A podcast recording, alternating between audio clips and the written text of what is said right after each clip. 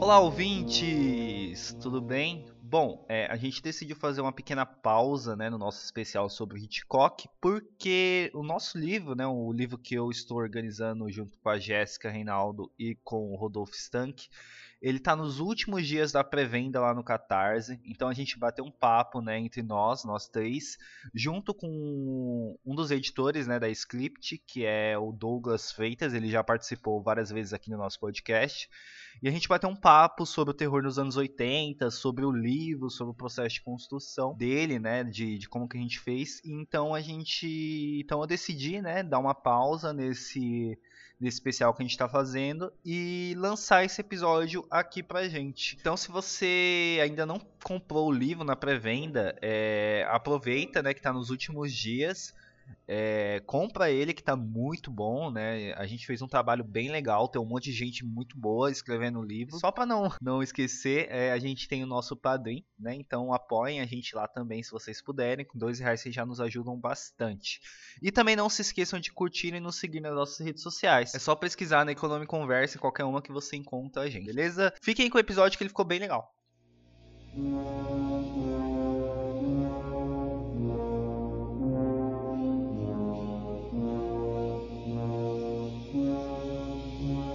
Olá, leitoras e leitores, sejam bem-vindos a mais um episódio do Scriptcast, o podcast da editora Script.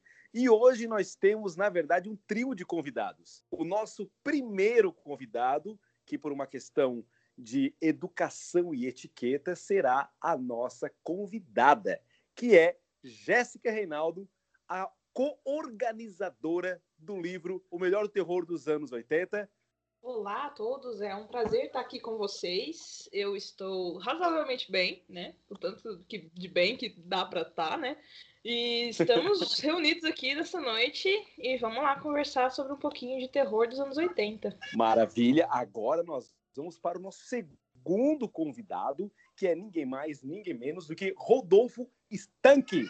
Por favor, não erre, é Stank ok? Porque eu já errei muito. E, e, o nosso convidado, como você está? Olá, tudo bem, pessoal? Obrigado pelo convite aí. Meu nome é Stank mesmo, certinho.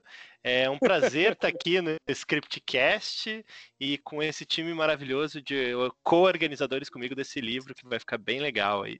Maravilha. Então, nos apresentamos nosso segundo co-organizador. E temos que convidar também o nosso terceiro co-organizador, que é também o editor deste podcast, que é ninguém mais, ninguém menos do que o host do Necronome Conversas, Euler Félix. E você, meu querido, como você está? Olá, eu tô bem, tô vivo, né? De máscara aqui, gravando, vocês não estão vendo, mas estou. E tô por aí. Perfeito. Então, vamos falar um pouquinho hoje sobre um tema que todo mundo aqui é apaixonado, que é o terror, o filme de, os filmes de terror dos anos 80 e que é tema de um livro da Script que vai terminar sua campanha agora por finalzinho do mês de agosto e será lançado em outubro de 2020. Dependendo de quando você estiver escutando este podcast, se der tempo de apoiá-la no Catarse, dá um pulinho, o link vai estar aqui na descrição. Caso não dê, estará à venda na Amazon. Mas nós não vamos falar do livro agora, porque agora foi só jabá mesmo. Nós vamos falar sobre esse tema que o livro aborda, que é o terror dos anos 80. E a primeiríssima pergunta que eu devolvo aqui para os meus convidados é: foi bom os anos 80 para o cinema de terror? Foi incrível por muitas razões. Acho que foi um período de muita, muito experimentalismo, de muita recepção do público, é, de muito, de muita aventura de gênero mesmo, né? Você conseguiu expor o limite narrativo, colocando coisas absurdas na tela e fazendo isso com um orçamento que hoje seria difícil é, de, você, de você fazer, né? De você ter esse tipo de, de, de orçamento na tela, é, explorando imagens que ficaram é, gravadas no nosso imaginário de forma muito é, impactante, né? E, enfim, é um, é um período muito influente para o cinema de horror, porque é um período em que se tinha uma impressão, em alguma medida, que se podia fazer tudo, né? No sentido de que você podia contar vários tipos de história cuja tecnologia de efeitos visuais não eram permitidas até a década anterior. Você podia contar vários tipos de história com diferentes tipos de personagem. É, porque o público estava receptivo para isso e você podia pegar uma mesma história e ou um mesmo argumento e ir distorcendo ele, apresentando elementos distintos para poder formar diferentes subgêneros completamente novos, assim, que eu acho que é o que acontece, por exemplo, com o slasher.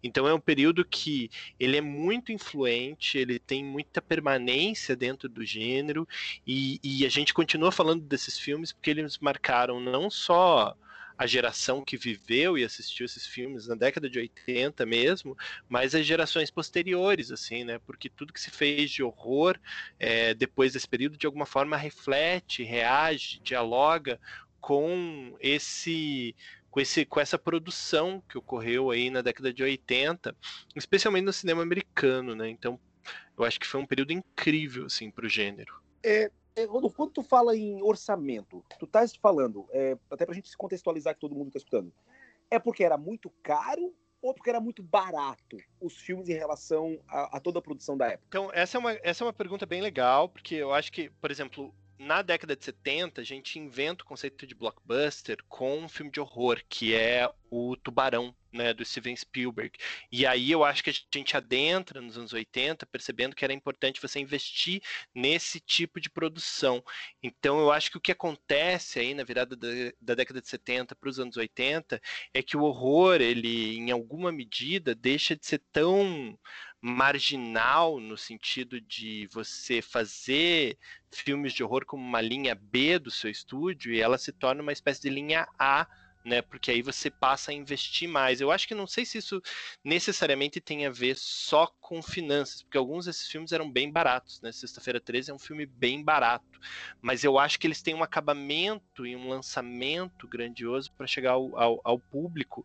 E aí, conforme esses filmes vão avançando, você vai dando mais valor de produção ou seja, você vai investindo mais, não necessariamente no elenco, mas nos efeitos visuais. Então, você vai se preocupando um pouco mais com a estética, assim. Então, quando eu falo, quando eu falo esse negócio de orçamento, ele é meio armadilha, assim, porque dá a impressão que você, você de fato gastava mais nos filmes da década de 80 do que você gastava na normativa do gênero assim, no cinema americano, pelo menos na década, nas décadas anteriores, da década de 70, né? Porque, por exemplo, é, o, o próprio Tubarão e, e, e um filme como O Exorcista são filmes caros, né?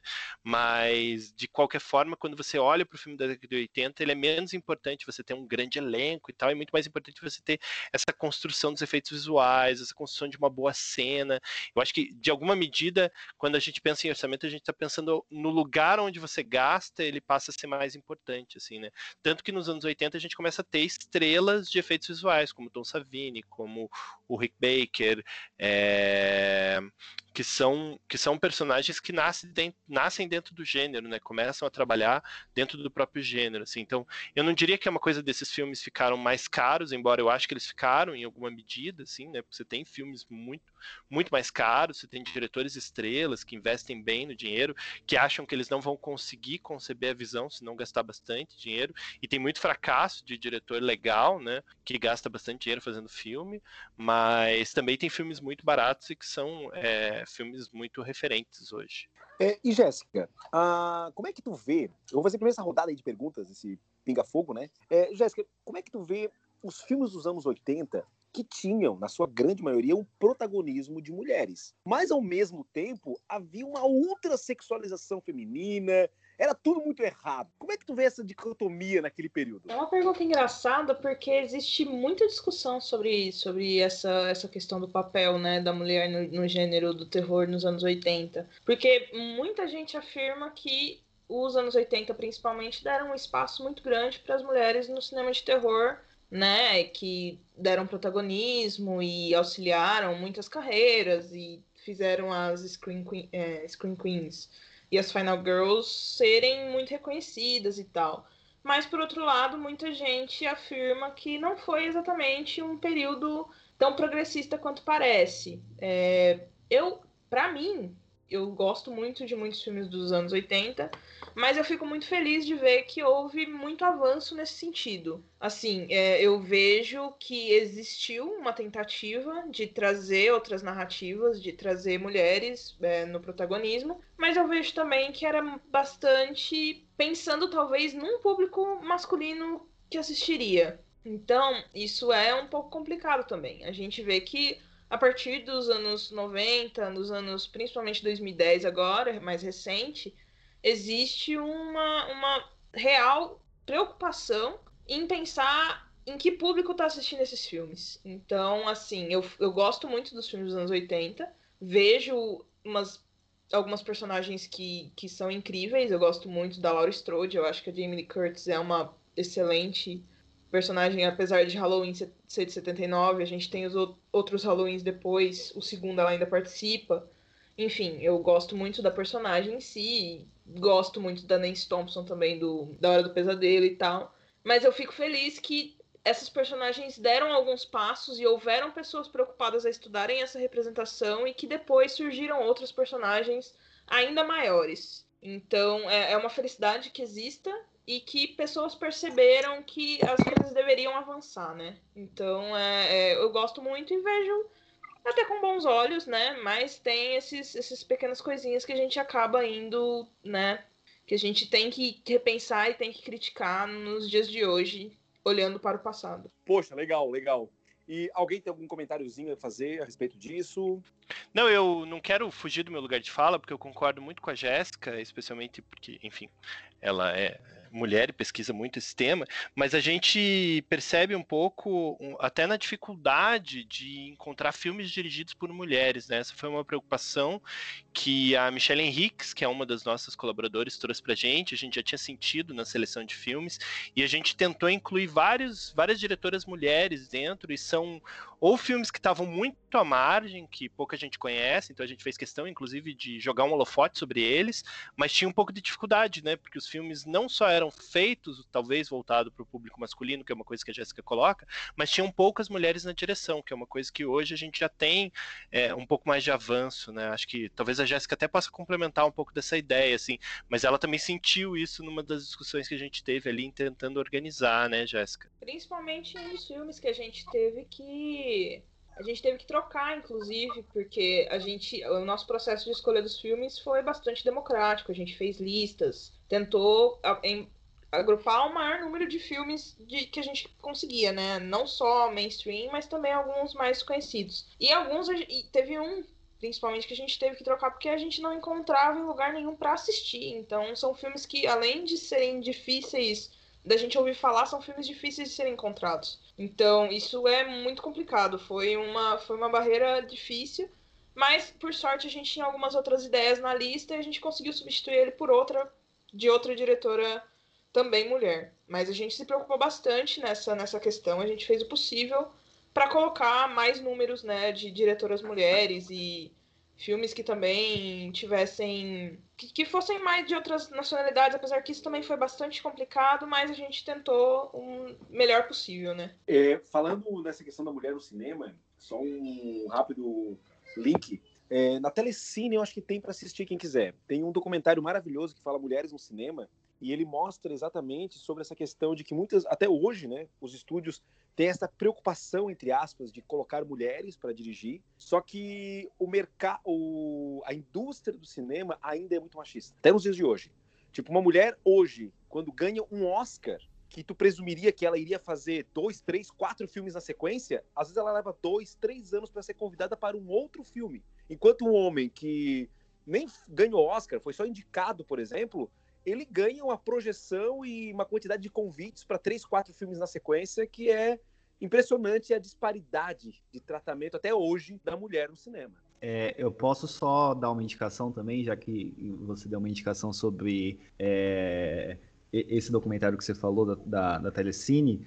É, ele saiu né, na, no Itaú Cultural, acho que quando saiu todo mundo estava falando, que é o documentário sobre Alice Guy Blaché, né, cara? O, a história não contada da primeira cineasta do mundo, que é um documentário sensacional, que é para você sair de lá com ódio no coração pelas pessoas que pegaram crédito pelos filmes que ela fez, né? E se você pegar a história da Guy Blaché, você vai ver que muitas coisas que a gente está discutindo hoje é, ela mesma já discutia lá em 1906, assim. Então fica aí também a, a, recomendação de assistir esse documentário que é maravilhoso. Sim, é, isso aí infelizmente é uma realidade que talvez demore para mudar, mas eu acho que as pessoas hoje estão mais atentas e os movimentos estão cada vez mais fortes para realmente tentar mudar essa realidade, que é muito triste. Mas voltando ao nosso pinga-fogo, agora eu vou devolver a palavra ao nosso host do Necronome Conversas, que eu conheço a posição dele e aí eu gostaria de fazer a primeira polêmica hoje, que O Iluminado é um filme dos anos 80. Embora ele fuja aí um pouco da, da pegada slasher e de outros filmes que a gente que é tão famosa há década, eu queria fazer uma pergunta, Euler. É super valorizado o Iluminado? Ai, meu Deus! é, não, legal, legal que o Douglas já coloca aí para as pessoas me odiarem, né? Mas tá bom. É, então, a minha posição sobre o Iluminado é que assim, eu não gosto do filme, né? Eu, eu acho o filme. Eu não acho que o filme ele discute coisas desnecessárias. Eu acho que o filme ele ele foca em algumas coisas que não tinha necessidade nenhuma. Então eu não gosto do filme, mas eu sei que muita gente gosta e eu sei que ele tem um valor assim. É, eu revi ele esses dias, um tempo atrás, assim, eu continuo não gostando, mas eu entendo que é um filme bom, mas eu não gosto. Para mim, para mim é um filme que, que eu poderia ter excluído ali. Né? Eu até brinquei com o pessoal que eu ia pedir para falar sobre ele só para me falar mal no livro, mas aí eu, eu, eu mantive a coerência ali. É, eu gostaria de dizer em nome da editora Script que o Euler não fala em nome de todos, tá? ele não representa é, não. as ideias dessa instituição. A partir de agora então, não eu de comprar o livro por causa dele. Eu fui demitido, tá? Opções, opções, é, é, opiniões divergentes é uma questão democrática e a gente aceita isso.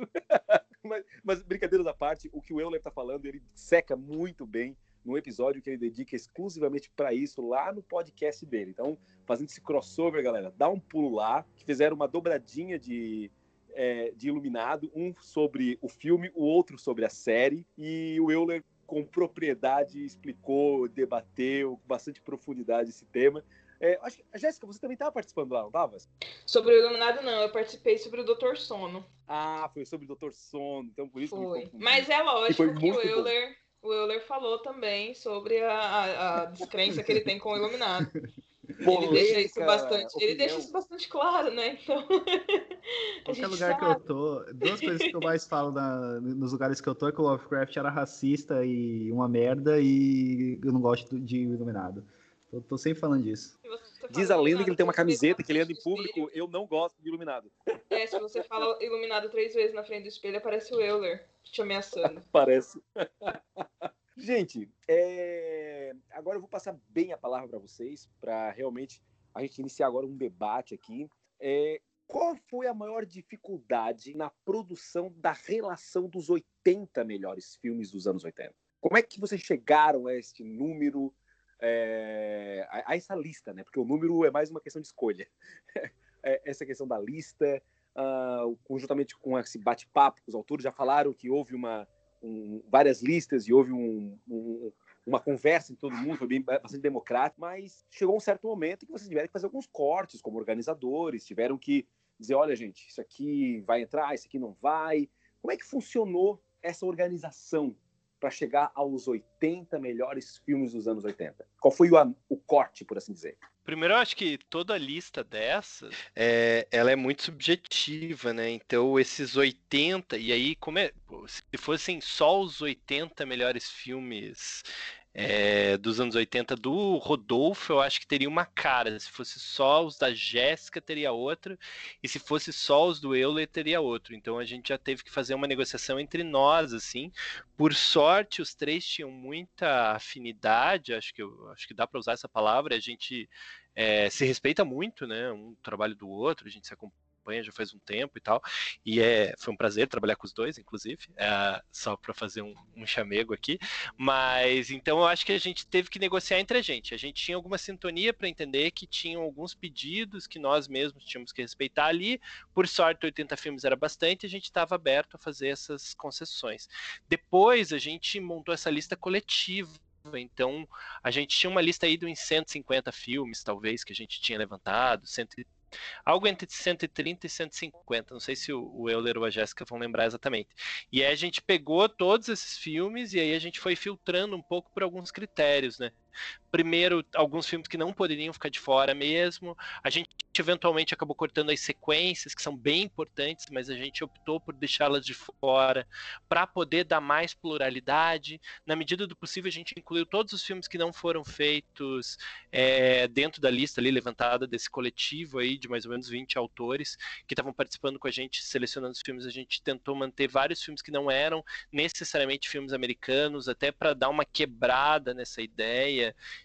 de um cinema americano normativo que determina toda a característica de uma década, sendo que a gente tem o um mundo inteiro produzindo filmes de horror, né? Filmes brasileiros, nós temos nesse período, nós temos filmes chineses, nós temos filmes poloneses, muitos filmes italianos.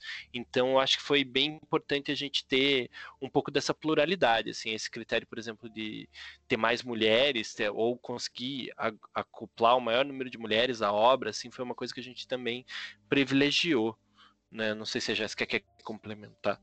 É difícil fazer um, um, podcast com o Rodolfo porque ele é muito. Ele, ele fala muito bem, né? Então, assim, eu não tenho nada a complementar. É basicamente isso mesmo. A gente fez o possível para cada um se respeitar e a gente também atendeu a muitos dos pedidos do próprio pessoal, né? Que estava colaborando. Então, assim, é muito difícil atender a pedidos de 20 colaboradores e mais nós três tentar entrar num, num, consenso. Mas eu acho que no final todo mundo gostou das escolhas e ficou um livro até diverso no que a gente conseguia, né?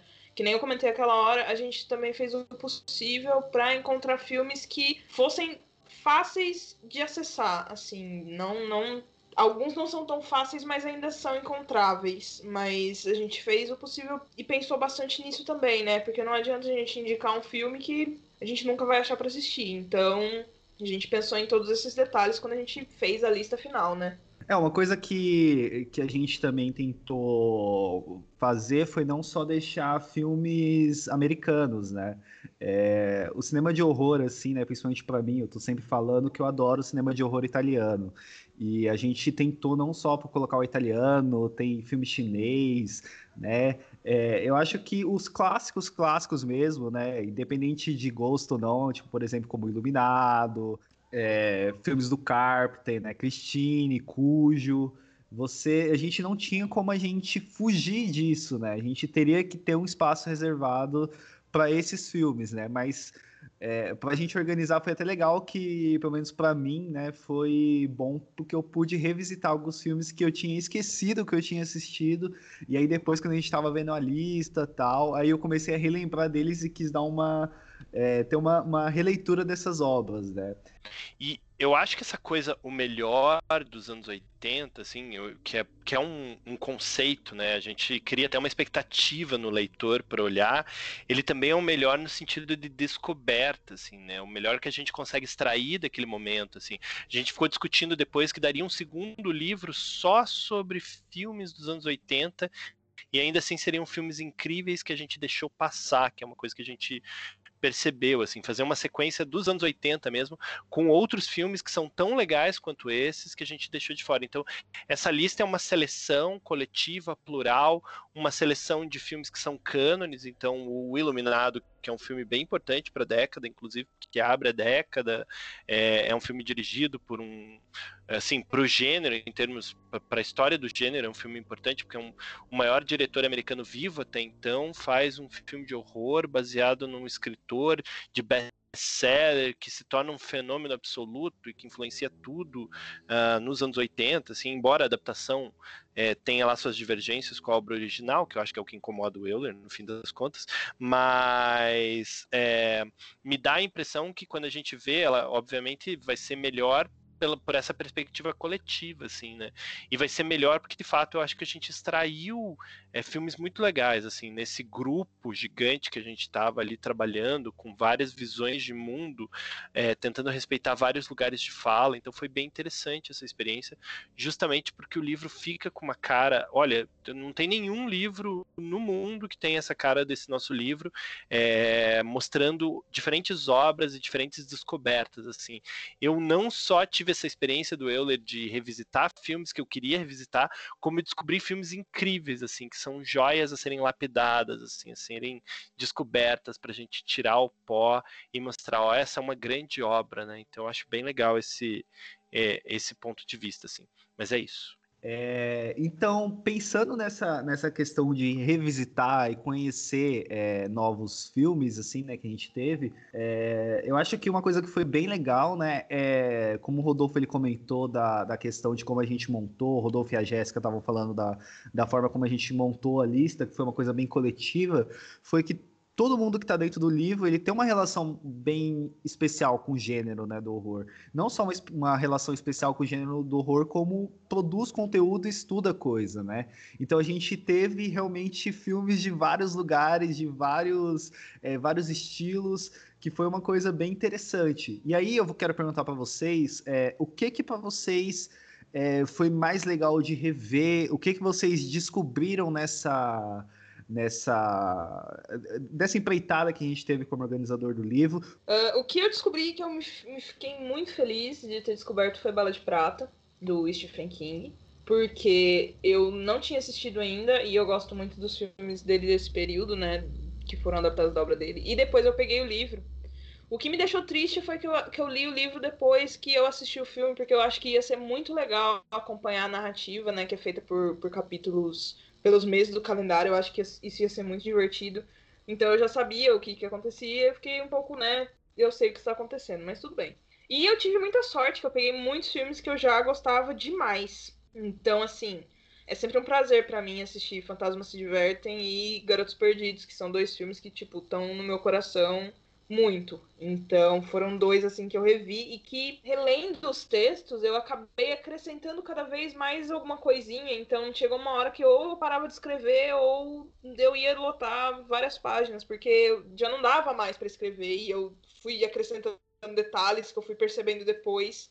E isso é muito engraçado, né? Porque você escreve um primeiro texto, ele parece um pouco mais cru, e aí você vai relendo ele e você vai revendo os filmes e cada vez mais você vai descobrindo alguma coisa que você gosta mais deles. Então, isso também foi bastante legal. Isso me ajudou até em algumas coisas do meu próprio trabalho, porque parar, é, fazer esse movimento de você parar, assistir o filme, escrever um texto, rever o filme, rever o texto, é uma coisa muito interessante, né? Acaba é, te auxiliando em várias pequenas coisinhas que você vai notando ao longo do tempo. Então, eu acho que os que eu mais gostei de rever nessa, nessa ótica, né, nessa, nessa intenção aí de, de escrever os textos, foram esses dois, que foi Garotos Perdidos e Fantasmas se Divertem.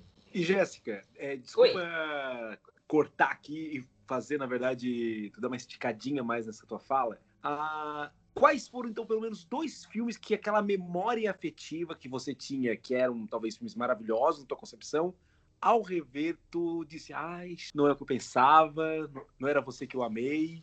Como é que foi? Teve algum desses filmes ou não? Não teve, porque eu tenho um sério problema que eu gosto de rever coisas que eu já vi. Tipo, eu sou muito preguiçosa às vezes para assistir coisas que eu que são mais novas, então tipo, eu ve, revejo muito mais do que eu ve, tipo, vejo coisas novas. Então, é, os filmes que eu já conhecia já estavam ainda muito frescos na minha mente. Os novos, o que eu mais gostei realmente foi Bala de Prata. Eu peguei mais, acho que dois que eu não, não conhecia. Mas o Bala de Prata foi o que eu mais gostei. Mas de, dessa coisa de rever e não, não gostar tanto, não, não tive nenhum. Porque eu já, já, né, eu fico revendo esses filmes todo ano, eu tô revendo, então toda vez é a mesma coisa, ah, eu amo esse filme. E eu acabo gostando só cada vez mais, é complicado isso, você ter essa, esse pequeno problema de ser viciado em reassistir coisas que você já viu mil vezes. E aí eu não tive, não sofri com esse mal de, ah, poxa, poderia ter sido melhor. Rodolfo e Euler, tiveram algum sofrimento? Eu tive um sofrimento, é, eu tive uma experiência diferente com o livro. Eu não escolhi, eu escolhi dois filmes. Um porque a gente tinha montado o texto modelo e era o Hora do Espanto, que é o meu filme favorito de vampiro, é, da história, inclusive. Uh, muito melhor que Garotos Perdidos. uma provocação para Jéssica aí, que é amante do Garotos Perdidos. Não, brincadeira, é um filme tão bom quanto. É... Poxa vida, poxa vida, sabe? Eu tô aqui quietinha. Não, eu tô brincando. A pessoa me brincando. ataca. Não, não tô atacando. Eu, eu, gosto muito de Garotos Perdidos, né? Mas eu escolhi o, o, o Hora de Espanto, que era um filme que eu já tinha visto. Escrevi, a gente escreveu sobre seis filmes cada um, né? E o segundo era O Dia dos Mortos, que é um filme de George Romero, que é um diretor que, enfim, eu sou bastante obcecado, inclusive, né? E tem um senso crítico bem baixo sobre ele, mas e eu sou muito intrigado porque eu acho que o Dia dos Mortos é um filme tão bom quanto o A Noite dos Mortos Vivos, que é o filme original dele. E aí eu, o resto foram todos filmes novos para mim, né? Então, por exemplo, um sofrimento que eu tive foi ver um filme que sempre estava no meu imaginário de locadora, que devia ser um filme muito legal, porque, enfim, é um filme de mini monstro, e na verdade é meio. Ele, ele é legal porque ele tem uma força de imaginário, é um filme muito criativo e tal, mas que eu achei que poderia ser um filme melhor é o Bonecos da Morte. Uh, que é um filme produzido pela Full Moon Features, uh, dirigido por um diretor chamado Dave Schmoller, Schmoller não sei como é que fala, é, e que é o The Puppet Masters, né? E que tem, sei lá, pouco mais de uma dezena de filmes desses com os brinquedos e tal. E o primeiro filme, ele tem elementos muito legais, ele parece um pesadelo assim, é um delírio, mas eu é um filme que ele foi tão parte do meu imaginário, assim, tipo, ah, o que, que deve ser um filme de horror, esse filme deve ser muito legal. E aí, finalmente, ver esse filme foi uma decepção, assim, porque acho que a imagem que eu tinha do que ele deveria ser é muito maior do que a imagem do que ele é, assim, né? Então, foi bem legal. Mas eu descobri uns filmes, assim, por exemplo, um desses filmes que a gente acabou descobrindo, porque apareceu nessa lista de, enfim, filmes que foram produzidos por mulheres, que é importante a gente dar voz e tal. É um filme de uma diretora chamada Carol Frank, ela só dirigiu esse filme, ela foi assistente de é, produção do Slumber Party, o Massacre, né, de 1982, uh, que é um filme produzido pelo Roger Corman, inclusive a Mansão da Morte também é, mas esse é um filme muito legal porque é um filme meio de pesadelo, assim, é um slasher tradicional, mas é uma slasher com uma protagonista que tem uma conexão psíquica com um assassino, e esse é um filme, assim, nossa, que super precisa ser resgatado, assim, porque ele é um filme que tá. É, as pessoas viram pouco esse filme, discutem pouco esse filme. Ele é um filme que parece muito barato, mas tem uns efeitos visuais muito legais, assim. Tem um momento que a menina tá no espelho, ela tá se vendo no espelho, e aí ela tá vendo o reflexo dela, mas ao mesmo tempo é o reflexo do, do cara. É uma, uma cena difícil de ser filmada, inclusive. Ao mesmo tempo é o reflexo do cara que ela tem uma ligação psíquica. Assim, é um filme bem legal. E que tem alguns tons de Halloween, assim, porque eu acho que é o irmão dela que é o assassino, já meio que contando. Não é, não é spoiler, porque isso é uma coisa que é revelado na primeira cena. E um segundo filme que eu gostei muito de descobrir foi um filme de um diretor chamado Anthony Hickox, chamado A Passagem, que é um filme sobre um grupo de adolescentes que descobre um museu dentro do subúrbio onde eles moram e que quando eles entram nesse museu de noite é um museu de horrores, assim, de cera. Uh, os monstros ganham vida, assim, então ele parece um, um, um, a comédia Uma Noite no Museu numa versão de horror, assim.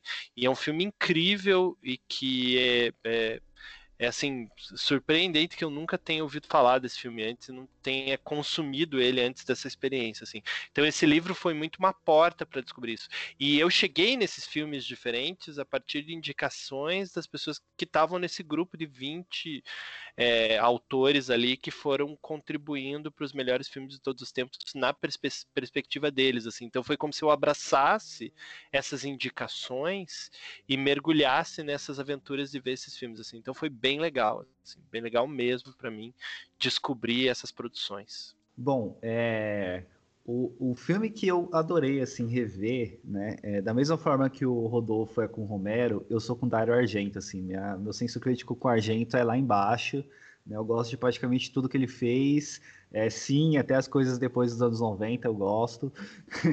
então, com ele é um pouco difícil, assim. Mas um filme que eu adorei rever dele, é, eu acho que ele é realmente muito bom, que é o Fenômena, né? É, o Rodolfo até brincou comigo, né? Porque um spoiler né, do, do, que eu escrevi é, no, no livro, a minha primeira frase no livro é esse filme tem assassinatos, música frenética, inseto e macaco. Né?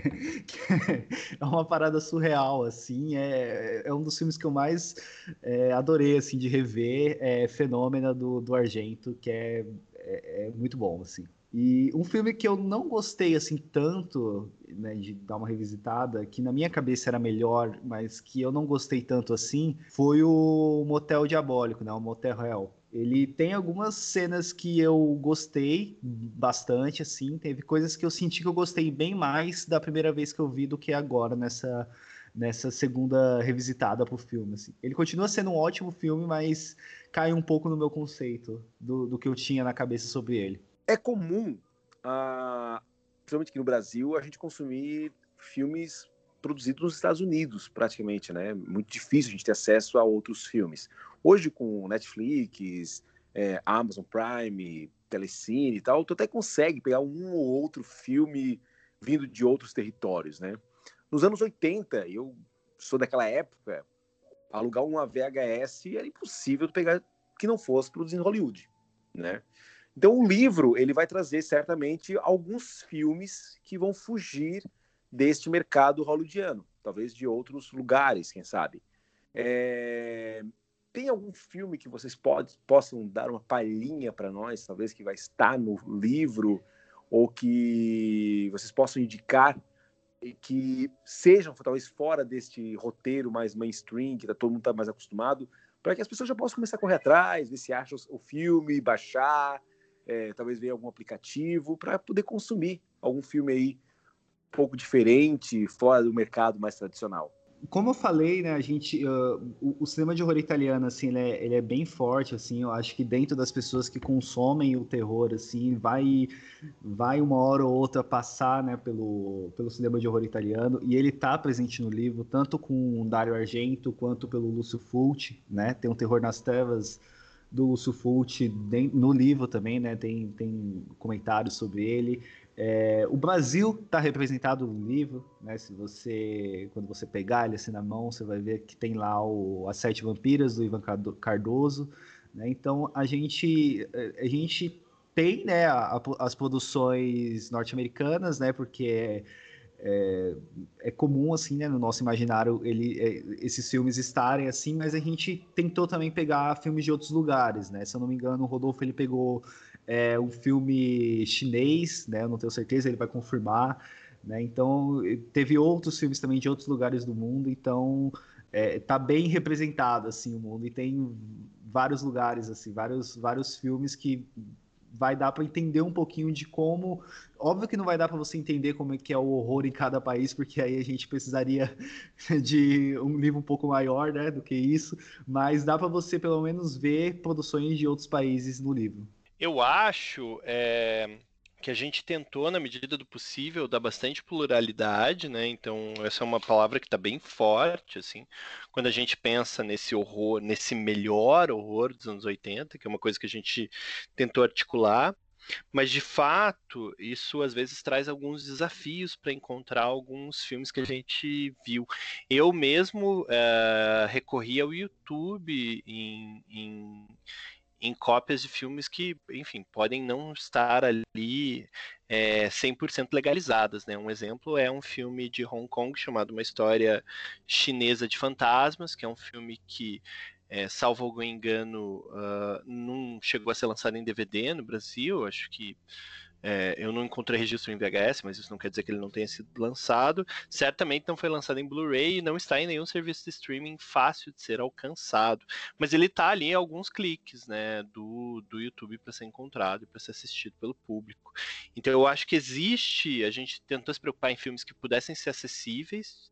Né, de alguma forma, e que fossem importantes para o gênero, porque, por exemplo, esse filme, Uma História Chinesa de Fantasmas, é um filme que eu indiquei e que eu achava que seria fundamental tá dentro, porque é um filme que ele é muito referente, ele é um filme é, da nova onda de cinema de, de Hong Kong, né, da Hong Kong New Wave, é, e ele está indicado, por exemplo, como um dos, sei lá, 101 filmes de horror que você precisa assistir antes de morrer, que é uma coletânea do, do Steven Schneider.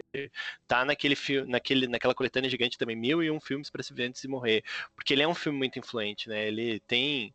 É, ele se alastra, inclusive, pela, pela cultura americana, assim, a, a diretora de, é, que eu esqueci o nome da diretora, mas do uh, Hora do Pesadelo 5, A Morte do Fred Krueger, ou é o 6, acho que é a Hora do Pesadelo 6, A Morte do Fred Krueger, ela se inspirou em sequências inteiras desse, é, desse filme em específico, assim. Então eu acho que era um filme que era importante pra gente estar tá ali, ah, ó, a Jéssica tá me passando a cola, que é a Rachel Talalay. Obrigado, Jéssica, que é a diretora do, do Hora do Pesadelo 6, né? A morte do Fred Krueger.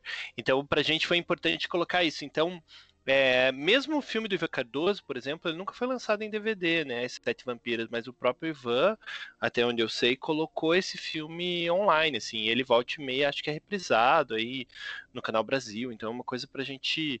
É, esses filmes não estão impossíveis de serem achados, né? Não é um filme iraniano que você vai ter que, sei lá, importar é, vai ter que ter muita dificuldade para encontrar, entrar no submundo uh, da web para achar. Então a gente teve essa preocupação dentro desses, dentro dessa nossa escolha aí dos 80 melhores filmes dos anos 80. E Jéssica, uh, eu sei que assim que tu não é, tu é famosa na verdade por ter gostos bastante peculiares de filmes de terror assim. E dentro do cinema brasileiro, como é que tu vê o horror dos anos 80? Olha, primeiro obrigado pela famosa por gostos peculiares. é... eu tenho mesmo. Mas eu assim, eu vi pouca coisa dos anos 80 né, no Brasil. Eu conheço o trabalho do, do, do Ivan Cardoso, né? Conheço, assim, por alto também não é uma coisa que eu me aprofundei muito. Eu prefiro o horror nacional contemporâneo, é, por uma série de questões, tanto linguagem quanto ser mais próximo do que eu acredito, tanto por gosto, etc. Mas é, não é, não é um, um, um, cinema que eu me aprofundei muito. Eu até fiz um curso com o, com o Carlos, né? Uma, uma, com o Carlos Primati, que também é colaborador. E eu descobri muita coisa que eu não conhecia. Então foi bem interessante. Mas não é um, um cinema que eu conheça tanto. Então, não tá dentro dos meus gostos peculiares. Meus gostos peculiares envolvem outros gostos peculiares. Mas... É, é o peculiar do gosto peculiar. É, ele vai, ele vai um pouco. Ele vai mais pro lado do musical de terror, né? Então, assim, eu poderia dizer, talvez, sobre o. eu poderia, talvez, falar sobre o.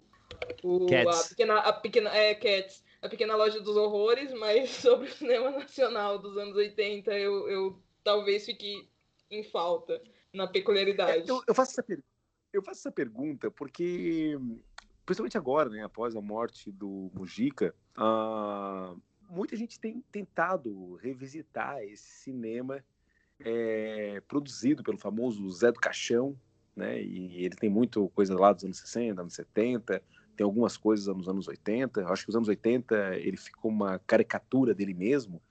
E, e isto alguns veem de, um, de, uma maneira pejorativa, outros vezes como uma coisa muito boa até. É, lá fora, muita gente tem elogiado muito a produção dele. Talvez até um, há um reconhecimento lá, talvez até maior do que aqui, quem sabe, sei lá. Acho que vocês são pessoas bem mais competentes para fazer essa análise do que eu. Mas a, é muito errado, eu jogo agora para a mesa, é muito errado nós falarmos que os anos 80, o cinema brasileiro ele foi um cinema muito caricato, além do, da caricatura que já via no cinema hollywoodiano desse mesmo período, tipo, é caricatura de caricatura, sabe?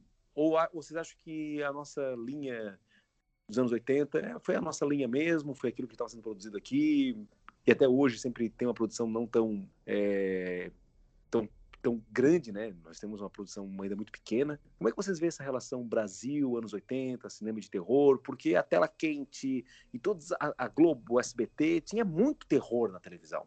Né? Então eu imaginava, eu sempre imaginei que os anos 80 no Brasil deveria ter muita produção também, mas infelizmente a gente não teve. E aqui a gente teve, tem essa cara meio caricata. Como é que vocês veem isso? Eu acho que o cinema nos, nos anos 80 aqui no Brasil ele serviu principalmente para auxiliar uma era de diretores que veio após os anos 80. O, nos anos 80 em si ficou talvez um pouco parado, as condições não eram tão boas, a gente precisava de muitas pequenas coisinhas para que as produções acontecessem, né? Mas você vê, muitos dos, dos realizadores de terror hoje cresceram nos anos 80 assistindo esses filmes. E tem tido uma série de filmes interessantíssimos que não seguem um padrão norte-americano, que tem muito de, de, de, daqui mesmo. Então, assim, por exemplo, o cinema do Dragão, ele é uma coisa bastante brasileira, mas de um cara que cresceu nesse momento e provavelmente pegou tudo isso. Então, assim, pode ser que nos anos 80 em si não tivesse tanta produção, mas eu acho que os anos 80 serviram principalmente de influência para muito do que veio depois. E isso talvez ainda seja mais importante do que a produção dos anos 80 em si, aqui no Brasil, pelo menos. Eu acho que essa influência foi muito importante. Eu lembro de algumas entrevistas do Denison Ramalho que eu li, do tanto que era importante esse período para ele, o tanto que ele assistiu. A Gabriela Amaral Almeida também comenta sempre com muito carinho sobre o quanto ela assistiu esses filmes dos anos 80 e o quanto era divertido ficar esperando para assistir esses filmes sem poder. Então eu acho que, além do, do, do, que foi produzido na época aqui no Brasil, serviu como uma forte influência para o que seria produzido depois. Então, é assim, eu acho que essa importância é ainda um, um, um valor tão grande quanto do que foi produzido na época.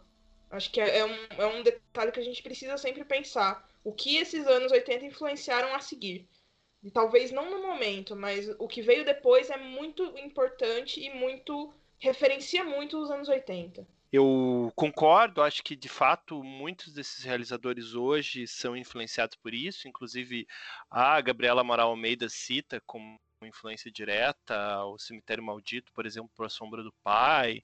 É, o Rodrigo Aragão fala muito é, do cinema do Lúcio Fulci, né, como um imaginário que influenciou ele bastante, eu iria até mais longe, o, o é, o Ricardo Ghiorzi, de Porto Alegre, também fala dessa influência muito forte. E vários desses diretores, inclusive várias dessas produções, têm efeitos visuais muito semelhantes, práticos, muito semelhantes aos que a gente via nos anos 80 hoje. Então eu acho que a Jéssica acerta. É, muito bem, porque eu acho que é, é, é essa relação está muito bem estabelecida. Agora, sobre o que era produzido nos anos 80 aqui no Brasil, eu acho que eu ainda não sou um profundo estudioso do cinema de horror brasileiro, como eu gostaria de ser, mas me parece que ele é sempre muito mais difícil de ser definido, assim, para chamar ele de caricato, uh, porque tem muito realizador que fazia, e até hoje assim, né, faz filme de horror e não usa a alcunha de horror para seus filmes, assim. Então, defender um filme como um filme de horror no Brasil às vezes é meio difícil, né? Se a gente assistir, por exemplo, As Sete Vampiras, que é o filme que está no livro, né, que a gente conseguiu incluir e tal, que é um filme bem importante, ganhou prêmio em São Paulo quando foi exibido. É, é, eu, é, ele é um filme bastante caricato, mas também é um filme que tem elementos musicais, que é uma comédia, que as pessoas podem assistir de repente e não enquadrar ele como um filme de horror necessariamente, né? Então, essa ideia de chamar ele de horror é uma defesa. E na década de 80 já é um período que a gente tinha um declínio mesmo de produção de gênero, é, mesmo que essa não intencional, que você não significa ela como horror, porque o cinema brasileiro, de uma maneira ou de outra, ele estava prestes a sofrer um colapso, né? Que é o início dos anos 90, quando você interrompe formalmente, assim, tem o declínio da Embrafilme, aí você interrompe formalmente a produção de cinema de horror, é, uma produção de cinema no Brasil, né? Não só cinema de horror, mas de cinema no Brasil. Então eu acho que geralmente quando a gente pensa em cinema de horror no Brasil, a gente pensa no Zé do Caixão, assim, na década de 60, esse experimentalismo, e depois muito forte, uma produção muito consistente, grande, uh, ainda que possa ser levantado várias questões sobre essa produção, mas uh, sobre o cinema, o, o, cinema da boca do lixo, né, que que fez muito filme violento, muito filme de assassinato, muito filme de demônio, que eu acho que poderia ser enquadrado assim. E o período de pós-retomada, ele é marcado por autores que são uma nova geração, né? O Denis Ramalho é de uma nova geração e que é profundamente influenciado por isso e cria de fato uma identidade visual, uma identidade é, temática para os seus filmes muito própria. Assim. Eu acho que o cinema de horror está passando por um bom momento agora. A gente sabe que as condições para se produzir cinema no Brasil elas são bastante precárias e é, no governo Bolsonaro um pouco mais ainda. Então é bem possível que a gente talvez veja uma interrupção na produção de cinema no Brasil, não só no cinema de gênero, mas nesse momento eu diria que nós estamos melhores do que nunca nas produções de cinema de horror brasileiros, assim, né? Com muitas vozes falando, com muitos temas interessantes e com caminhos legais para serem discutidos. Isso hoje, 2020. Gente, como é que vocês têm coragem de falar mal do Bolsonaro, gente? O cara tá investindo na cultura, botou Regina Duarte para ser a nossa ministra, é, tá tirou, incentivando né? agora a venda de livros. Tipo, a taxação agora é só pegadinha, só pra, só pra ver se a galera gosta mesmo de comprar livro. Gente, meu Deus do céu, esse governo tá acabando com a cultura e, e tudo mais no Brasil, cara. Tá uma loucura, é. mas é, então, a gente não sabe para onde a gente corre, né? É pandemia de um lado, o Bolsonaro do outro, e quando o cara acha um refúgio mais confortável, a pessoa grita do lado do mito. Então, é, é, é, um comentário muito pertinente. Ainda bem que tem muitos realizadores que estão fazendo coisa, bastante trabalho paralelo, autônomo, independente, mas sem apoio, infelizmente, governamental e de incentivos fiscais, se torna cada vez mais impossível, né? Nós temos uma produção é, coerente, decente, e talvez a gente vai ter um hiato, né? Nos próximos anos aí de uma escassez de produção de qualidade no nosso país uma vez que nos últimos anos teve tanto material bom, né? É, eu só queria comentar, né, uma coisa que o, que o Rodolfo ele falou, né, porque o, o cinema da década de 80, né, pra gente entender muito do cinema nacional, né, a gente teria que fazer um programa um pouco maior, né, porque né? Você pegar que tem a, a, a, da boca do lixo, né? O dito cinema marginal, né? Tem o cinema novo, então tem muita coisa ali que, que, que impacta no que, que foi o cinema nacional dos anos 80, né? E aí teve a, a queda nos anos 90.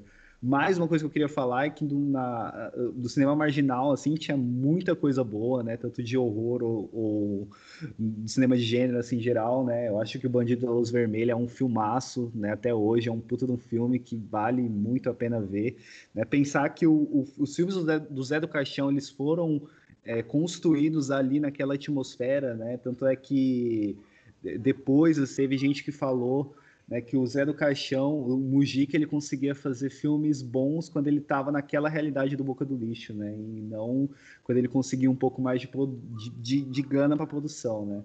Mas isso é um assunto que daria um pouco mais, assim, né, de, a gente ia para outro lado, mas é, é, uma coisa interessante de falar também é que o cinema brasileiro, né, da, principalmente da década de 80 ali, de 70, ele teve uma influência muito grande da boca do lixo do cinema marginal, assim, e que vale muito a pena ver e rever esses filmes, né? Ver para quem nunca viu e rever para quem já viu. É, gente, todo mundo, é, com exceção de, com exceção da minha pessoa aqui que sou o velho do grupo, uh, todos vocês, acredito eu, que não chegaram a pegar filme de terror na sessão da tarde, né?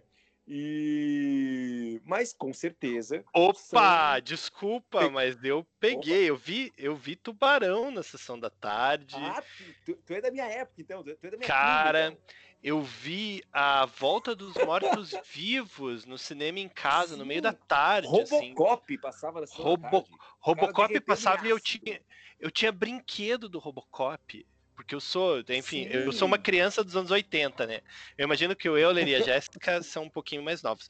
Mas eu eu nasci em 1987. Eu vi um monte de filme legal assim nesse período. Então foi vocês bem pegaram forte. Ou vocês já, já são são, são, são cinéfilos do, do DVD? Eu peguei o VHS, eu sou de 93, mas eu não me lembro muito de filme de terror na sessão da tarde, porque eu era uma pessoa que tinha muito medo. Então eu lembro, eu lembro talvez aí de um Edward Mão de Tesoura, um Coração de Dragão, sempre gostei muito de fantasia, mas de terror eu pulava fora.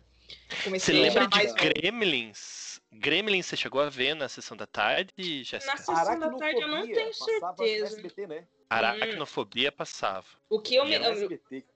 O que eu me lembro de assistir, mas já nos anos 2000, né, que eu já tava na escola e tal, era muito aquele, aquela... Era parecido com Are You Afraid of the Dark, mas não era. Era, era alguma coisa do R.L. Stein, mas também não era o... Não era Bumps. Eu não sei qual que era aquela série, mas passava depois do almoço, acho que na Band, sei lá. Era esquisito. Era aterrorizante, mas eu não me lembro. O nome já era anos 2000, mas nos anos 90 e tal, eu não me lembro muito de terror na sessão da tarde. Eu me lembro muito é da, de mais da fantasia e tal. Que eu passava horas assistindo Edward e, e Coração de Dragão, que era meu filme preferido. Legal. É, eu... A Jéssica aqui deu uma palhinha de como ela foi a sua infância. Como é que foi a infância de, dos outros componentes aqui do grupo e começaram a se tornar aí amantes do terror? Como é que foi? É, eu não peguei a, a, a, sessão da tarde com terror assim. Eu peguei o VHS, né? Eu sou de 94, então eu peguei um pouco do VHS. Não peguei as, a, a, na sessão da tarde o terror, mas eu peguei muito no SBT que passava de noite, né?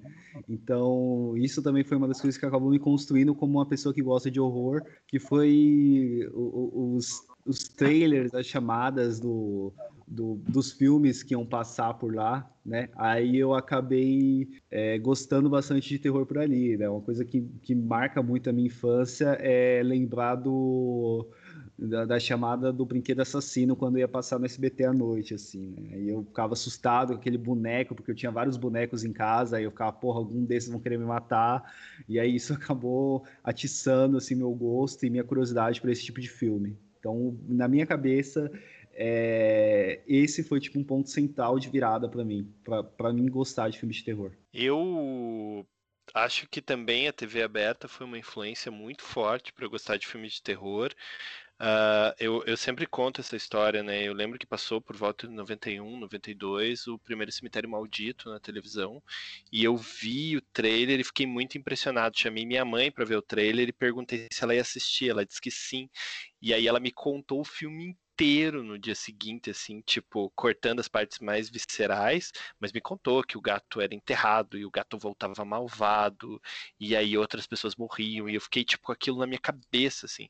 E, e esse imaginário de cinema de horror, ele, ele era muito mais presente, assim, né? Eu lembro, eu devia ter uns 7 ou 8 anos, e passou Brinquedo Assassino 2, que eu acho que foi o primeiro filme de horror muito forte que eu lembro de ver no cinema em casa, que era a sessão da tarde do SBT na época, e que estava passando, e eu passei pelo canal numa cena em que. Uh, a irmã do, do protagonista, qual eu não me recordo o nome, Dene, ela tá desenterrando, ela tá balançando num, no balanço e ela desenterra um corpo. E aí eu vi aquilo e fiquei fascinado. Será que eu mudo de canal? Aí eu mudava pra Globo, tava tipo passando, sei lá, vale a pena ver de novo. Daí eu voltava, porque era no meio da tarde naquela época, né? Eu voltava e tava passando um filme de terror, assim. E aí eu comecei a ficar fascinado por esse universo, assim, e comecei a assistir filmes de horror que passavam na sessão da tarde.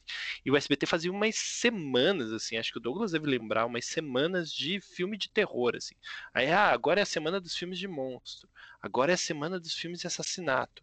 E depois, não muito tempo depois, o, a Band começou com o Cine Trash, né? Que era tipo apresentado pelo Zé do Caixão, que foi o primeiro contato que eu tive com o personagem, inclusive, é, apresentando filmes de horror horríveis, assim, né? Difíceis de serem assistidos e, e duros e tal. E enquanto isso, na Globo, passando é, é, passando Tubarão, né, que eu lembro de ver, gravar e reassistir, reassistir, reassistir e ficar muito fascinado, assim. Então eu acho que a TV aberta moldou esse imaginário e não por acaso todos esses filmes são mais ou menos Tubarão é da década de 70, né? Mas são filmes que foram exibidos e de certa forma eles alimentavam esse imaginário dos anos 80, né? Como se eu revivesse a década de 80, mesmo tendo passado minha infância nos anos 90, revivesse a década de 80 por meio dessas reprises que eram passadas ali, né? Tanto que, sei lá, 70% dos meus filmes favoritos assim foram filmes que eu vi nessa época e vários deles são da década de 80, né? Porque remontam essa experiência. A minha história é, em relação a, a tudo isso é muito parecida com a do Rodolfo. É, porque eu nasci em 80, redondo. E só que eu nasci numa cidade chamada Mituba, que é, fica ao sul de Florianópolis. Então é uma cidade que demorou para chegar. A gente tinha que tinha na época parabólica de pegar outros canais. Isso já foi nos anos 90. Então, por exemplo, a SBT, ela não era liberada para mim, não passava. Então, eu vivia à base de Globo. Então era muito comum, ah, quando eu tinha ali meus 10 anos, ali pelo finalzinho dos anos 80, anos 90, a gente alugar a VHS. E aí tinha um outro problema. Em Bituba não tinha ainda é, uma locadora. A locadora era o seu antenor, que trazia de Tubarão, que é uma cidade de 50 quilômetros mais ao sul, que era uma cidade grande, né, já, Tubarão, tipo, entre Florianópolis e Criciúma, temos Tubarão, com uma cidade grande aqui em Santa Catarina, né? E ele trazia a locadora, depois de uns 3, 4 anos, ele abriu uma locadora em Bituba e eu era um rato de locadora, eu ia todo dia lá pegar fichinha, tanto que aquela, aquele documentário dos anos da, das locadoras dos anos 80, 90, que tem na Amazon, das locadoras de São Paulo, meu Deus, eu me vi naquela história. Assim, eu ia lá nas locadoras esperar. É, eu cheguei até algumas tardes trabalhar na locadora, organizar. Às vezes dava uma entradinha para ver o, a sessão pornô lá, que sempre era uma salinha. Assim. e... Mas uma coisa que me moldou muito como cinéfilo, e principalmente pro filme de terror, porque que, como é que acontecia? Como era em Tubarão, era outra cidade, a gente fazia aquele sistema, não sei se o Rodolfo pegou isso, que tu alugava seis filmes e ficava uma semana. Ou se peguei. Né? Então, cara, vinha todo tipo, de todo tipo, assim, de todo, toda natureza, né? Tu não escolhia filme. Só quando a locadora começou a ser em Bituba mesmo, que aí tu ia lá, reservava. Mas nesse primeiro momento, eu me lembro que eu estava na quinta série. Eu saía da escola, ia lá para o trabalho do meu pai, esperar o ônibus de Tubarão chegar com o tenor lá, com meu pai, e ele trazia lá uma caixa de filmes que ele trazia para cada, cada pessoa que havia pedido. Então era muito aleatório. Tu recebia seis filmes para ver naquela semana. E na outra semana tem mais seis, e por aí. Eu, e a grande maioria era filme de terror. Então, assim, hoje eu tenho três, dois filhos e um a caminho. Um, um, é, um é filho da quarentena, inclusive. tá, ele foi produzido na quarentena. E então ano que vem ele vai estar por aí. Mas, por exemplo, eu hoje, eu não sei se eu o que meu pai fazia. Cara, meu pai não tinha filtro nenhum. Ele simplesmente pegava os seis filmes e entregava para mim. Eu me lembro que ele sempre escondia os dois, que eu acho que era pornô. Tenho quase certeza que era pornô. e ele pegava e entregava aquele filme para mim e eu via uma, duas, três vezes, sabe? Eu hoje eu tenho alguns quadrinhos escritos e na época eu acho que começou lá. Eu já tinha os meus é, fanfilmes do Jason. Eu fazia, cara, a continuação vai ser assim, sabe? Então eu acho que ah, quem nasceu nessa época ou quem é de 90 tem essa paixão muito grande por terror porque a produção era muito grande. Desses filmes todos que meu pai pegava, olha, 80% eram filmes de terror. Então, eu acho que essa paixão por filmes de terror, ela, ela, compartilha muito com a história de vocês por conta disso. Eu acho até pelo esse volume de produção, né? E é muito engraçado como hoje a gente percebe um, um cuidado muito maior, assim, parece sei lá, eu, eu, passei Jurassic Park para as minhas filhas, assim, alguém veio me escrever no privado, assim, falando, mas elas não são muito novas para ver, assim, tipo, e eu vi com seis anos. E assim, foi o melhor filme da minha vida, é um dos melhores filmes da minha vida até hoje.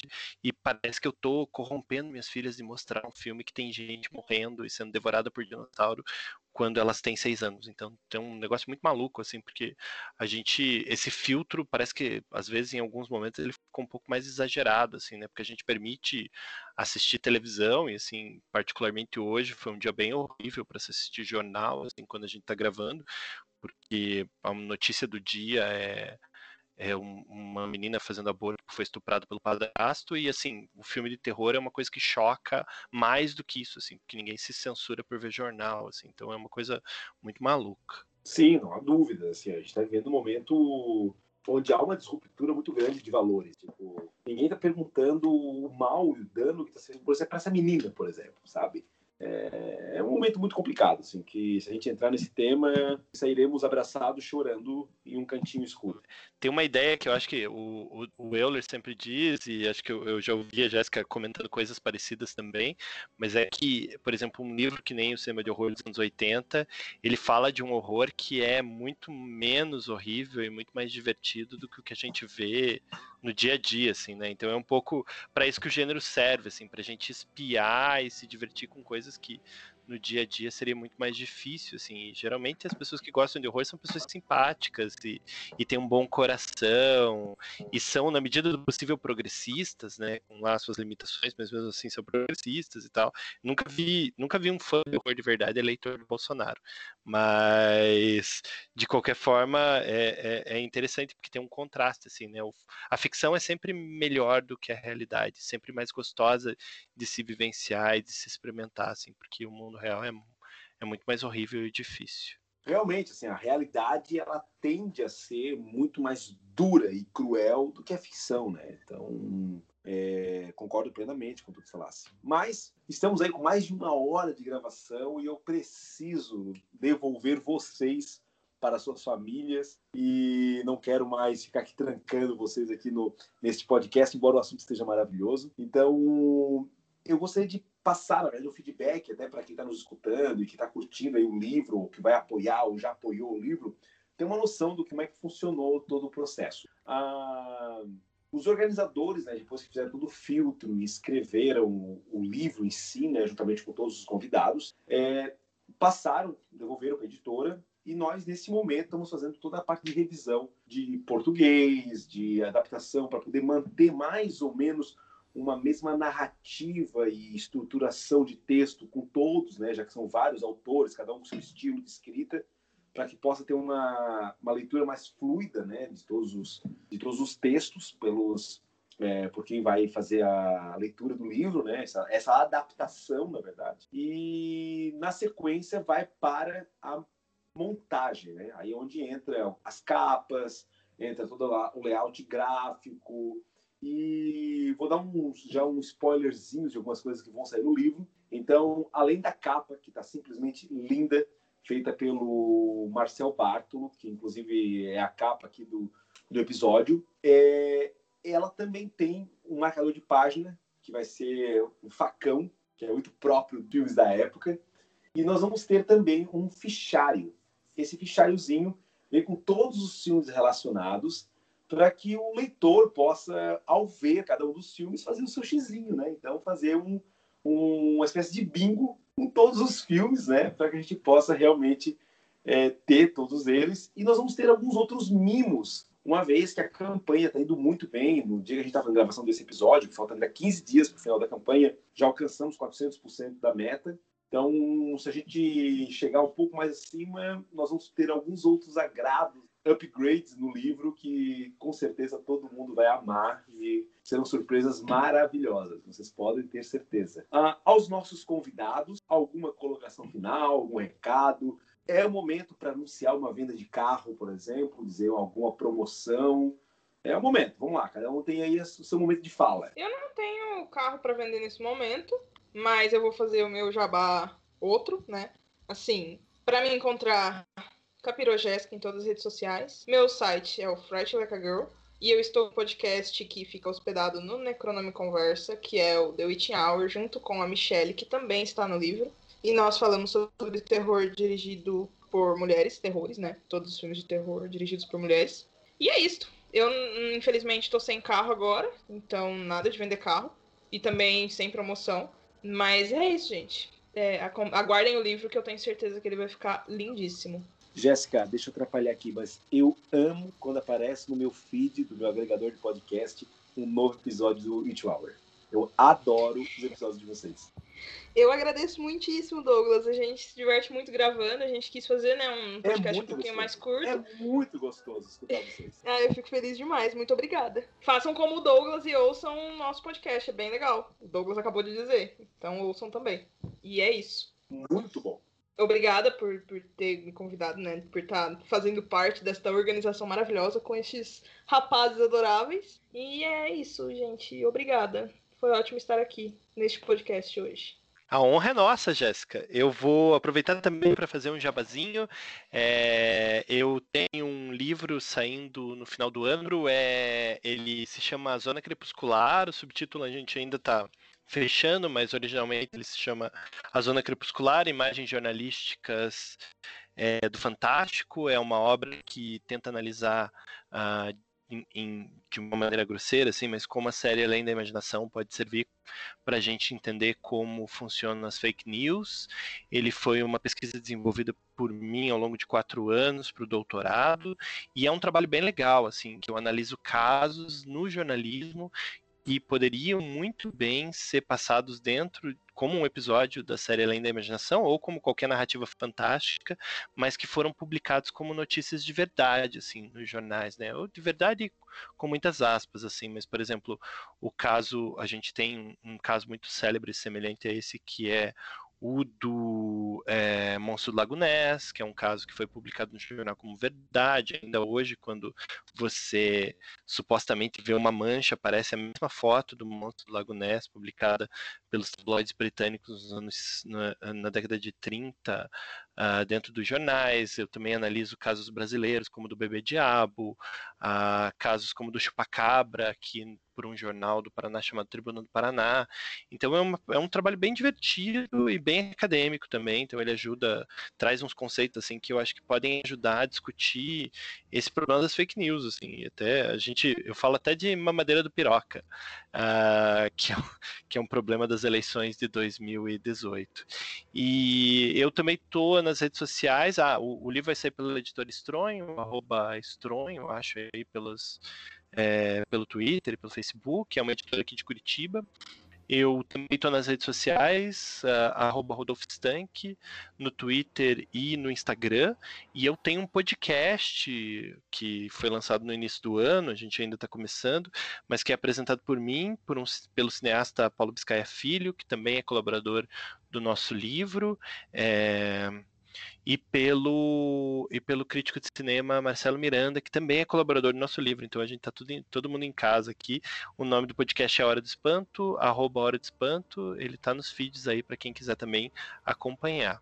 É isso. Obrigado aí pelo convite de estar aqui discutindo essa década maravilhosa no cinema. Eu sou apaixonado por podcast. Vou assinar ele hoje. e vou maratonar, com certeza. Opa!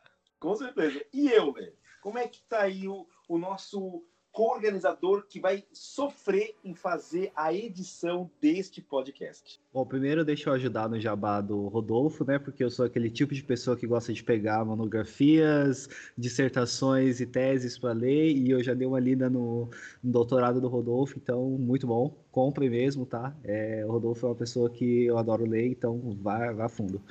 Opa! Opa, obrigado, meu cara. É isso. É, então, é, eu estou em vários lugares, né? É, o, o Necronome Conversa já virou um, um, mega portal, assim, do horror, né? N não é tão grande assim, mas a gente já é um portal do horror, assim, que tem um monte de gente legal, né? Tem, tem textos, tem dois podcasts. Então, acesse o Necronome Conversa, acessem um site, escutem o um podcast que escutem o The Witch Hour, né, que a Jéssica falou aí, que também sai lá. Então, entrem no Economic Conversa, procurem ne Conversa em qualquer rede social que você acha, né, sigam por lá. É, minha rede social, só pesquisar Euler Félix também, que você acha em qualquer rede social que você tiver aí. E eu não tenho um carro para vender, mas eu tenho o meu minha força de trabalho, eu sou editor, eu edito o meu podcast que é o Economic Conversa, eu edito The Witching Hour, eu edito o Scriptcast, então se você estiver precisando de um editor, chama nós, que a gente é legal e, e é legal, e edita bem. então, me, me contratem, tá? E é isso, muito feliz, né, de, de fazer esse livro com tanta gente boa, com tantos amigos, e com certeza vocês vão adorar, porque foi feito com carinho e por muita gente competente, foi sensacional. E a script é maravilhosa por acreditar nesse projeto. É isso. Cara, a gente fica extremamente encantados por estar trabalhando com pessoas tão maravilhosas como vocês. Eu sei que agora é aquele momento onde cada um pega o seu saquinho de confete e fica jogando no outro, sabe? Mas realmente, assim, é muito gostoso trabalhar com vocês. E já adianto para todo mundo, assim, ó, que nós vamos fazer mais livros com essa equipe, sabe? Vamos fazer mais trabalhos, vamos fazer outros. Já andei conversando com o Euler esses dias sobre algumas ideias. Tipo, nós vamos jogar aqui para os organizadores para ver se vocês topam aí o trabalho. Porque eu acho que tem muita coisa a produzir, dá para fazer uma coleção muito bonita. É, com vários livros dentro dessa temática, não só sobre as décadas, além do, do óbvio que eu acho que também vai ter que sair, que é o melhor dos 90, o melhor dos anos 2000 e por aí vai, mas também outros temas mais específicos, como cinema brasileiro, é, cinema de, de horror dentro de uma temática, como por exemplo Lovecraft e por aí vai. Você tem muita coisa para produzir, muita coisa bonita para realmente ser realizada. Então, assim, gente, olha, muito obrigado, tá? Quero agradecer demais vocês estarem aqui participando conosco. A todos vocês que estão nos escutando, muito obrigado por ficar até o final, por estar participando deste momento. É, este episódio é um episódio que não é só do Scriptcast, é também um episódio especial dentro do Necronome Conversas. Então, também se os outros podcasts dos nossos convidados quiserem jogar esse podcast também dentro, tá autorizado, a gente libera para poder ter o maior número possível de debate em vários canais para a gente poder conversar sobre esse tema que é tão gostoso. E, novamente, quem aí quiser apoiar o livro, que na verdade nem é apoiar, né? É comprar na pré-venda. Até o finalzinho agora aqui de agosto, está no Catarse, que é bem simples, é www.catarse.me barra terror80 ou na Amazon a partir do mês de setembro. Então, a todos, um bom dia, boa tarde, boa noite e boa madrugada, dependendo de como e quando e da forma que você gosta desse podcast. Aos nossos convidados, muito obrigado, boa noite e um beijo no coração de todos vocês.